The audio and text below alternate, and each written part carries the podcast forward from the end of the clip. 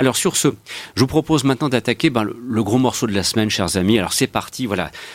C'est le mois de décembre. Alors habituellement c'était Le Seigneur des Anneaux. Plus tard ce fut Le Hobbit. Voici maintenant Mortal Engines. Alors c'est pas réalisé par Peter Jackson, il faut le préciser. C'est pas, c'est produit par lui.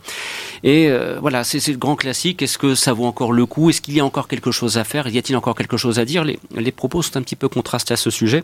Et je reprendrai, puisqu'il est question de propos, celui développé par euh, François Bourg dans sa critique pour le quotidien du cinéma.com et qui précisait la chose suivante quasiment en acte final à l'écran.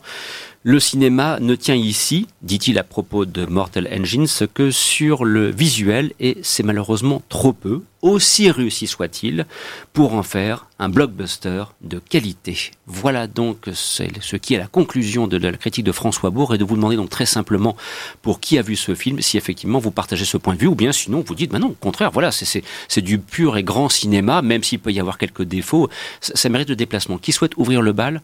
Peut-être Jade éventuellement pour Mortal Engines? Euh, Allez, c'est parti, honneur aux dames. Euh, j'ai pas grand chose à dire parce que je trouve qu'il n'y a pas grand chose dans le film en fait. Euh, j'ai l'impression que c'est juste une, une, une, tentative de faire un blockbuster un peu comme on a eu des Hunger Games ou des trucs comme ça, un peu euh, pour jeunes adultes, un peu, on dirait un truc adapté d'un livre, je sais pas du tout si c'est adapté d'un livre ou pas. C'est d'une quadrilogie. voilà. Et sauf que c'est beaucoup moins bien que Hunger Games par exemple, même, enfin même si j'aime pas spécialement, mais bon, c'est quand même beaucoup plus qualitatif que ça, à mon, pour moi. Et les acteurs jouent pas très bien, la mise en scène est pas très bonne, c'est pas très beau, les personnages, on dirait, enfin, c'est plus des clichés que des mhm. personnages. je, j'ai pas trouvé grand chose à, sauver ni à enfin j'ai pas du tout aimé en fait. Je, me suis ennuyée. Ça se sent.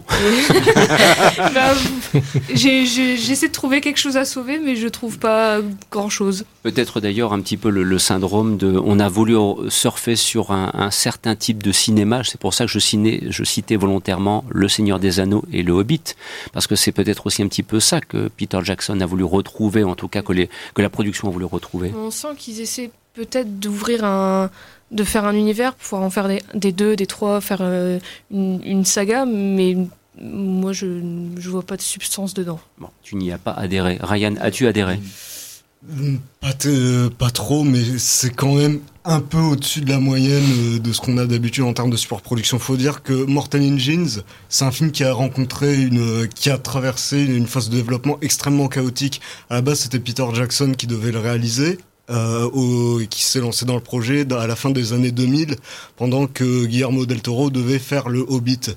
Malheureusement, la mise en route s'est retardée et il a délégué euh, le poste de réalisation à Christian Rivers, qui a été euh, un superviseur des effets spéciaux sur une grosse partie de sa carrière, mais aussi un son storyboarder. Et euh, Peter Jackson est resté en tant que producteur et co-scénariste avec Fran Walsh et Philippa Boyens. Alors, il y a de il y a tout de même de belles choses dans Mortal Engines. Et dès le début on se dit que ça peut être un chouette une chouette super production qui va changer un peu puisque avec son concept de ville géante sur roue il exploite à fond et de manière extrêmement généreuse. Le gigantisme et les rapports d'échelle sont très bien retranscrits. On a le droit à des scènes d'action assez jubilatoires même si sur euh, la scène d'action finale on se détache euh, on se détache beaucoup du film et malheureusement, il y a l'écriture et le côté jeune adulte qui rattrape le truc. Les dialogues sont d'une platitude assez incroyable. Euh, tous les enjeux en fait sont assez sont assez confus. Au départ, on se tape une longue phase d'exposition sur un rapport de à la technologie qui nous passe complètement au-dessus de la tête. Mais ça, c'est un classique de ce genre de film, tu en conviendras. Ça, c'est un classique.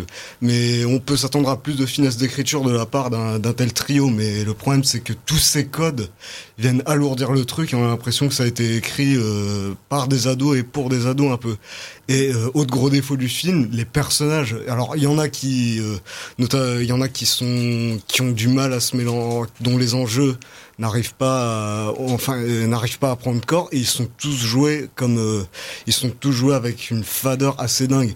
Mais il y a quelque chose de très beau quand même, puisque et qui permet de le distinguer du reste de la superproduction. C'est tout, euh, tout un arc autour d'un très beau personnage incarné par Stephen Lang, qui s'appelle Shrike et qui est un personnage de ressuscité qui a un lien particulier avec le, le personnage principal et ça donne des instants d'émotion très touchants, des, des, des élans de poésie euh, macabre assez osés pour ce genre de superproduction.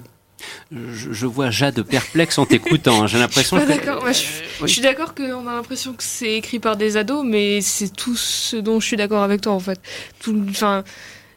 Et je, voilà. J'ai pas grand chose à dire. Je, suis, je Je trouve rien à dire dessus. Soyons clairs, j'ai pas aimé le film non plus, Oui, mais non, je mais- trouve qu'il y a des trucs auxquels je m'attache. Il y a des, il y a des qui sont très propositions, je trouve qu'il y a des, y a belles propositions. En fait, le film propose des choses Ouais, mais il va intéressantes. pas, il reste en pour, surface, j'ai l'impression. Pardon. Déjà, le- des villes qui roulent. Je trouve que visuellement, c'est c'est chambé ça. On n'a jamais vu ça au cinéma. Des villes qui roulent. On l'a vu dans un épisode d'un épisode des Simpsons. Ouais, et je trouve que visuellement, ça paye. Et euh, on n'a jamais vu ça.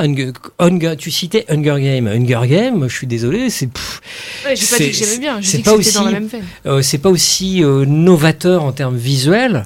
Euh, c'est que ça, ça raconte une chasse à l'homme, quoi. Hunger Games, c'est, je trouve que c'est pas très intéressant visuellement, alors que ça a beaucoup mieux marché, ça je ne comprends pas.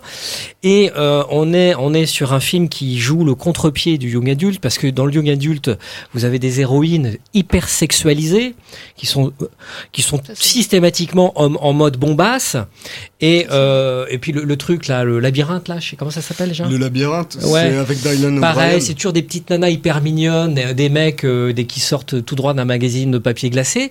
Et là, on a une héroïne dé- défigurée. Ouais, elle Et, reste euh, mignonne quand même. Oui, oui, elle est jolie, mais elle se cache. Elle se cache, elle cache sa, sa cicatrice.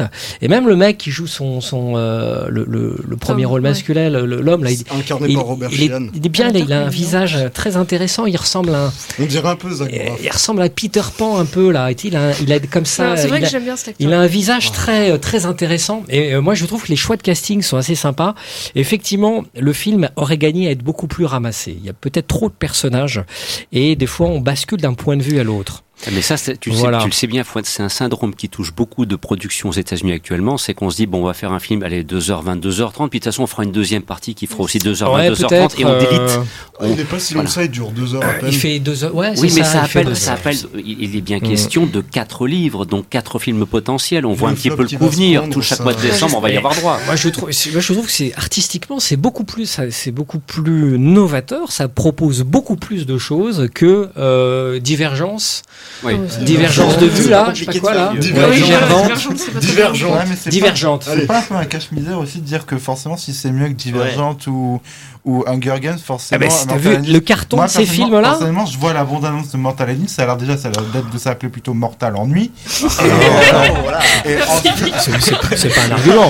Alors, il faut savoir que Ensuite, déteste Peter Jackson. Il nous a Ah. dit que c'était un homme sans talent. de la part d'un homme de la part de quelqu'un qui dit que Peter Jackson n'a pas de talent et excuse-moi. je- suis désolé, C'est mais pas crédible. c'est et c'est quand même un univers de steampunk, je sais pas Steampunk, quoi. ouais, il y a des euh, références. après, je sais voilà, pas c'est quoi, dont on Moi, s'en j'aime fout pas et du qu'on tout a ça. vu et revu.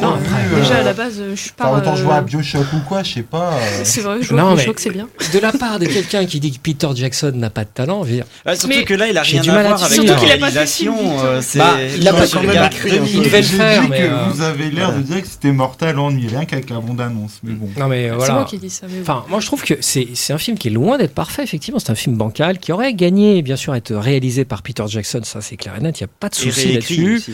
Peut-être ramassé au niveau de ses enjeux et de ses personnages, mais ce qu'il en reste est, des- est très est suffisamment remarquable pour payer son ticket et son coca à 20 euros. Euh, Amaury, un petit mot rapide. Je ne l'ai pas vu. Ah bon, pardon. Merci, Amaury. Oh là, en plein flag de, de trollage. Ah là, je me disais Oh, le bien, troll. Je, je- je- je me disais, mais je- parce que je précise que cette émission fut brillamment préparée par Ryan Mesioud, n'est-ce pas, qui a repéré les interventions potentielles des uns et des autres. Puis je me dis, bah peut-être qu'Amaury, vu comment il réagit, il a dû le voir. Eh, Non, galopin, là, tu me troll. pièges, tu me pièges, tu me pièges. Bien, vous l'aurez compris. euh, Bon, euh, film bancal, film inégal. À vous de juger un petit peu, mais voilà, moi j'avoue que maintenant, ce qui commence vraiment à m'agacer un petit peu, c'est moi j'ai un, phé- un phénomène de saturation. On a l'impression qu'on retrouve toujours le même principe, la même histoire. C'est un univers étendu, et puis potentiellement quatre films. Et rendez-vous au mois de décembre à chaque fois pour en remettre une petite couche.